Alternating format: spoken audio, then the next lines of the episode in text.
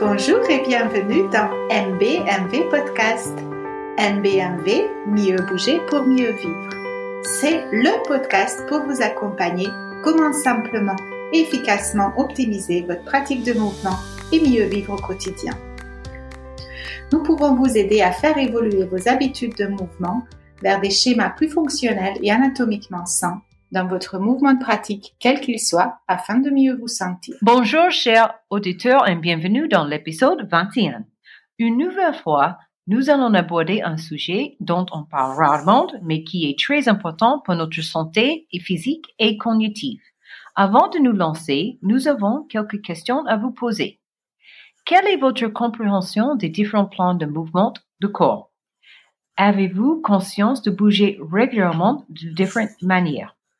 Si votre pratique physique est principalement axée sur le mouvement vers l'avant ou vers l'arrière, c'est-à-dire sur le plan sagittal, ne soyez pas surpris si vous n'arrivez pas à augmenter l'amplitude de vos mouvements.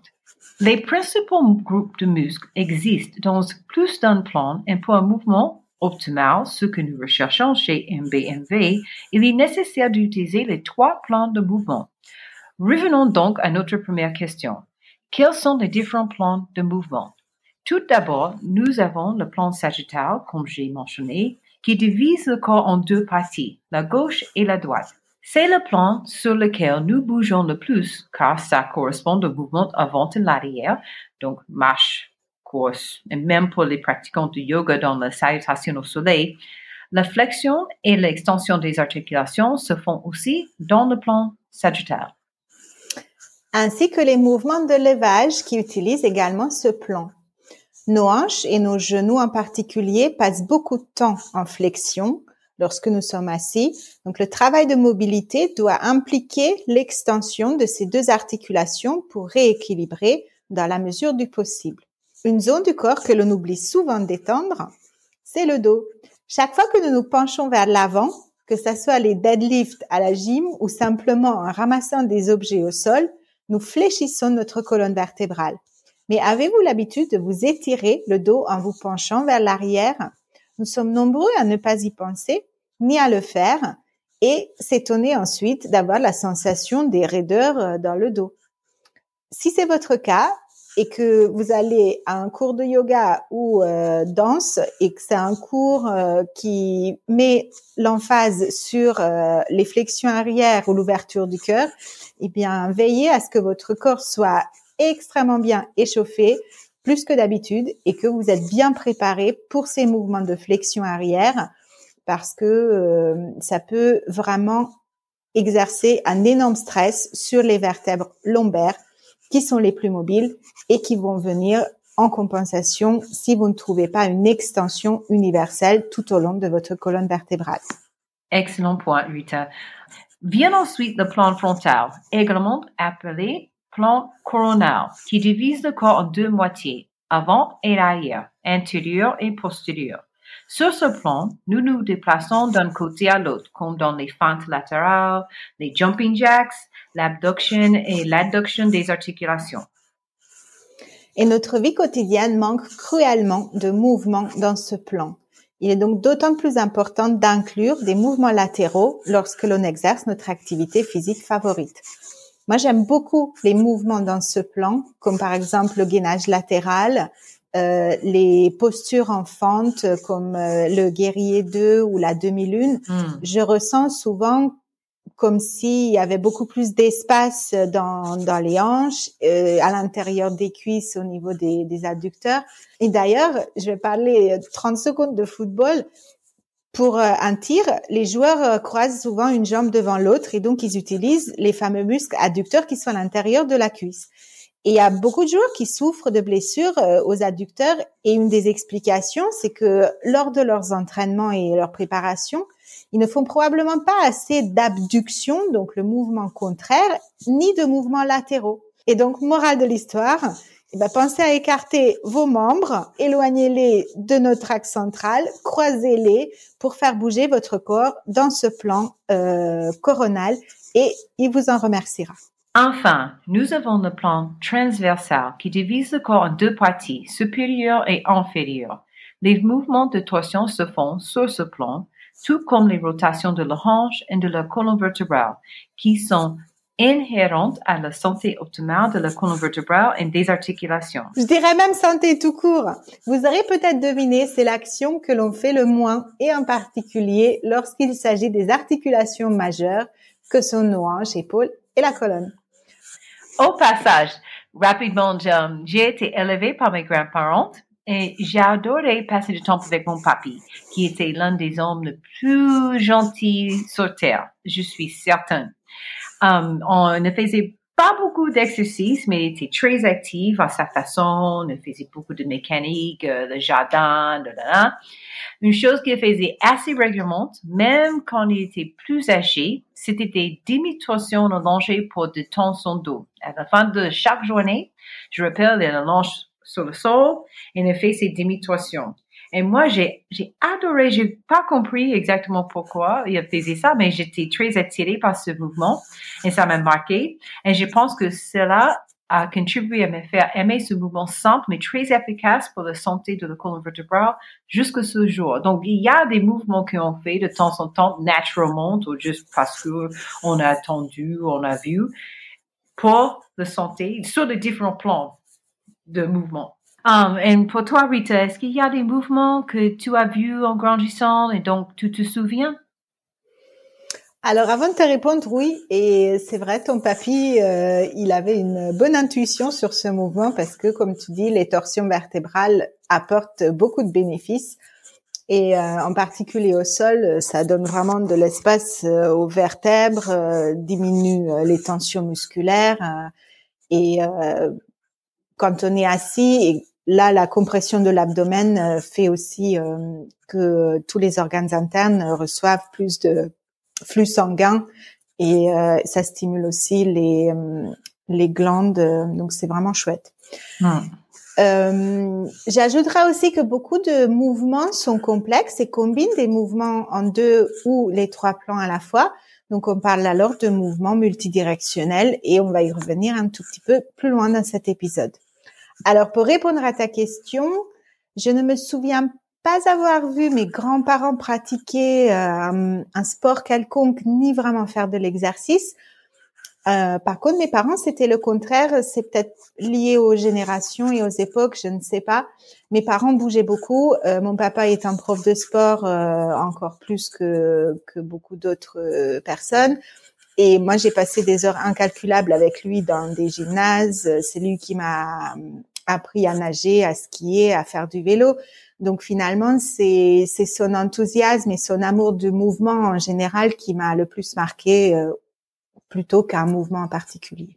Ah, mais c'est bien ça, parce que je pense vraiment, ça c'est un autre sujet, mais je pense que quand les enfants ou les, les gens plus jeunes voient des gens un peu plus âgés en train de faire des choses pour le bien-être, ça leur marque, you know, c'est quelque chose d'important que, parce qu'on imite finalement qu'est-ce qu'on a vu quand on était jeune.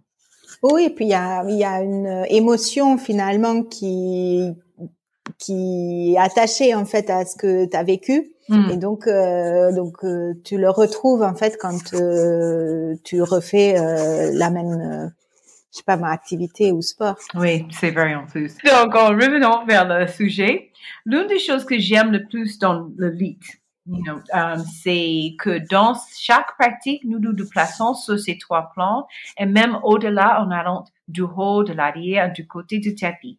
Cela rend les choses passionnantes et ce que je pense être l'un des aspects les plus importants de ce mouvement diversifié, c'est qu'il nous met au défi mentalement Laura Hyman, qui a conçu cette méthode, a construit cette pratique non seulement pour optimiser notre santé physique, mais aussi notre développement neuromusculaire. Le développement neuromusculaire est défini comme le développement parallèle des muscles et des connexions neuronales, motrices et sensorielles nécessaires aux fonctions locomotrices. En d'autres termes, en bougeant de diverses manières, notre cerveau commence à créer des nouvelles connexions neuronales, ce qui nous permet une plus grande capacité d'adaptation. J'ai une expérience vécue um, qui illustre comment cela fonctionne dans notre vie quotidienne. lorsque j'enseignais de l'IT dans un studio de vinyasa traditionnel ici à Paris, Les étudiantes assez avancées dans leur pratique ont trouvé la méthode stimulante, pas que pour les mouvements, mais parce qu'ils devaient réfléchir. Ils ne pouvaient pas être uh, mettre, se mettre en pilote automatique et simplement flotter pendant la pratique. Ils devaient être vraiment présentes et attentives afin de suivre le séquençage. Cela montre à quel point il est facile de glisser vers des mouvements de routine et ne pas s'engager pleinement dans ce que l'on fait. Je pense que cela s'applique à de nombreux aspects de notre vie, d'où l'importance de bouger consciemment et de pratiquer la présence autant que possible en tout ce qu'on fait. Oui, je suis complètement d'accord avec euh, ce que tu viens de dire. Anthony, c'est vrai. Euh, que euh, dès qu'on connaît quelque chose euh, très bien et qu'il n'y a pas de surprise ou quelque chose de, de, stimulant pour le cerveau, on a tendance à, à divaguer et à, à, ne plus être là au moment où, où ça se passe. Oui, oui. Mm. Il y a deux autres points que je trouve intéressants et importants à partager avec nos auditeurs. Le premier concerne les mouvements multidirectionnels. Ils sont plus nombreux dans notre vie courante que ce que l'on croirait. Et ici, c'est un point commun avec les sportifs. Si nos muscles, articulations, tendons et ligaments ne sont pas habitués à réaliser tout type de mouvement, comme tu viens de le dire, eh bien, ces derniers sont moins résistants, moins réactifs, moins préparés et donc plus vulnérables, notamment lorsque nous faisons un geste ou un changement de direction brusque euh, ou soudain pour attraper quelqu'un, un objet ou soi-même. Et c'est la porte ouverte éventuellement à des blessures. Deuxièmement, en dehors de l'univers du yoga, je voudrais évoquer les différentes disciplines sportives et les enjeux liés au plan de mouvement lorsque nous pratiquons un sport de loisir ou qu'on soit même athlète licencié. Les trois plans de mouvement reflètent la vie en dimension 3D. Ils nous permettent d'effectuer nos déplacements, l'ensemble de nos gestes et les diverses activités comme courir, sauter, lancer, porter, etc. Si nous nous limitons à nous entraîner majoritairement ou exclusivement en un seul plan de mouvement, qui est le plus souvent le plan sagittal, eh bien, dès que nous sommes amenés à réaliser des mouvements dans d'autres plans, les blessures peuvent survenir plus facilement. Pensez aux footballeurs que j'ai évoqués en début d'épisode. Hmm. On peut aussi prendre une blessure fréquente qui est la déchirure euh, des ligaments croisés antérieurs du genou ou encore les entorses de la cheville qui sont fréquents chez les sportifs. On peut noter que euh, les basketteurs et les joueurs de tennis ont plus de mouvements latéraux qui sont inhérents à leur euh, discipline euh, c'est pas pour autant qu'ils sont pas sujets à des blessures. Euh, il y a autre chose, mais mais en tout cas, eux, leur mouvement est un petit peu plus complet que par exemple euh, le, football, la course à pied, le vélo notamment. Les athlètes, comme nous tous, ont besoin de pouvoir réaliser des mouvements dans tous les plans et cela de manière fonctionnelle.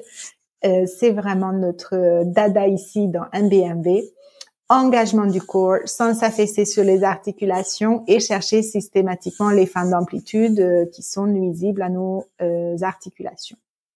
Cette capacité que vous développerez en plus de vous épargner des blessures ou en diminuer les risques, va améliorer votre équilibre, votre vitesse, votre force de production et vous gagnerez même en mobilité. Un dernier volet de l'importance à incorporer consciemment des mouvements sur les trois plans impactent que l'exercice sur la santé cognitive. On sait depuis longtemps que l'exercice régulier améliore et maintient des aspects clés de la fonction cognitive tels que l'attention, l'apprentissage et la mémoire. Il réduit également le risque de maladie d'Alzheimer chez les personnes âgées en bonne santé. Une étude récente de l'Université de Harvard, publiée en mai 2021, est allé plus loin pour démontrer les bénéfices d'exercice. Les participants à l'étude avaient un moyen d'âge de 65 ans, sans mobilité limitée, donc c'était en plutôt bonne santé et sans problème cognitif. Oui, en forme, quoi. Ouais. Au cours de 20 semaines de l'étude, les chercheurs ont constaté que ceux qui faisaient l'exercice présentaient une plus grande capacité à réarranger et reconfigurer les connexions nerveuses dans leur cerveau. Cela leur a permis de mieux apprendre et retenir des informations, d'appliquer logiquement ces informations dans une nouvelle situation. Les participantes au programme d'exercice ont également montré une amélioration de leur capacité à appliquer et recombiner avec souplesse les informations apprises dans le passé. Pour quelqu'un comme moi qui entre dans la pièce et n'oublie pourquoi, c'est toute motivation dont j'ai besoin pour me mettre sur mon tapis et bouger régulièrement sur tous ces plans. Enfin, ça, et aussi parce que, comme j'ai dit avant, dans notre épisode, j'aime bien avoir des jolies fesses. I'm just saying. On est peut-être deux. Euh, j'ai, mis du temps à faire le lien, mais euh, depuis que j'ai rencontré euh, la méthode LIT, j'ai quand même euh, appris à jouer d'un instrument. Euh, je conduis aussi euh, une voiture avec siège conducteur à, à, droite et je me suis mise à tricoter. Et c'était des choses qui étaient quasiment impossibles auparavant.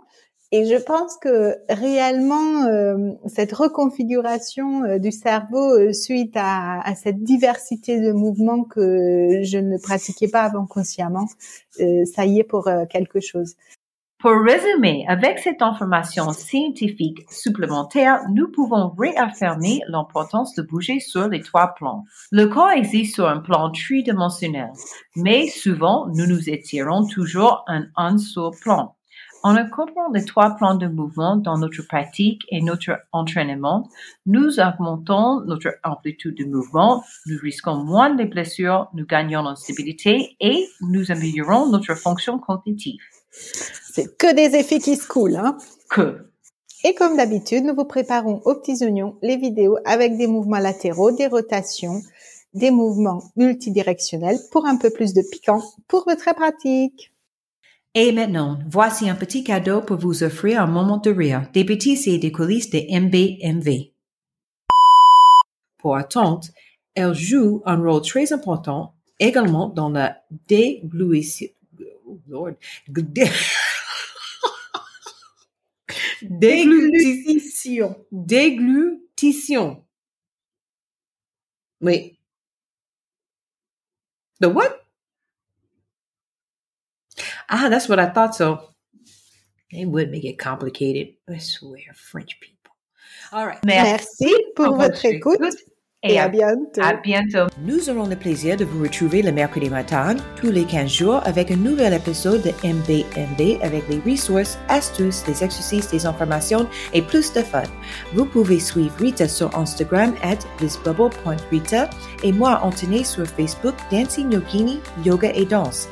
Si cet épisode vous a plu, nous espérons que ça c'est le cas, nous avons encore plein d'autres à écouter pour mieux comprendre votre corps et comment le mouvement optimal peut améliorer votre vie quotidienne. Pensez à partager MBMV avec des amis qui peuvent eux aussi en bénéficier.